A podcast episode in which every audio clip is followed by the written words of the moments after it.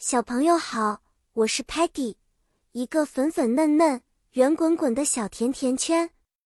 我最喜欢探险和寻找美味的甜品，特别是它们那 sweet 的味道。今天咱们的故事呢，会围绕 sweet 和 bitter 这两个形容味道的英文单词展开哦。在这个冒险里，我们将探索 sweet 和 bitter 的意义。并学习如何使用这些味道来描述各种食物。Sweet 就是我们常说的甜的味道，像糖果、蛋糕和巧克力，这些都是非常 sweet 的食物。而 bitter 则是苦的味道，像蔬菜中的西兰花和苦瓜，它们都有 bitter 的味道哦。想象一下，如果 Patty 去参加一个聚会。桌子上摆满了各种甜点，我可能会说：“Wow, these cupcakes are so sweet！”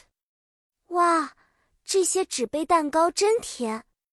但如果 Peggy 尝到了菠菜，我可能会皱着眉头说：“哎，this spinach is a bit bitter。”嗯，这个菠菜有点苦。知道了这些。我们可以更好的描述我们所品尝的食物的味道了。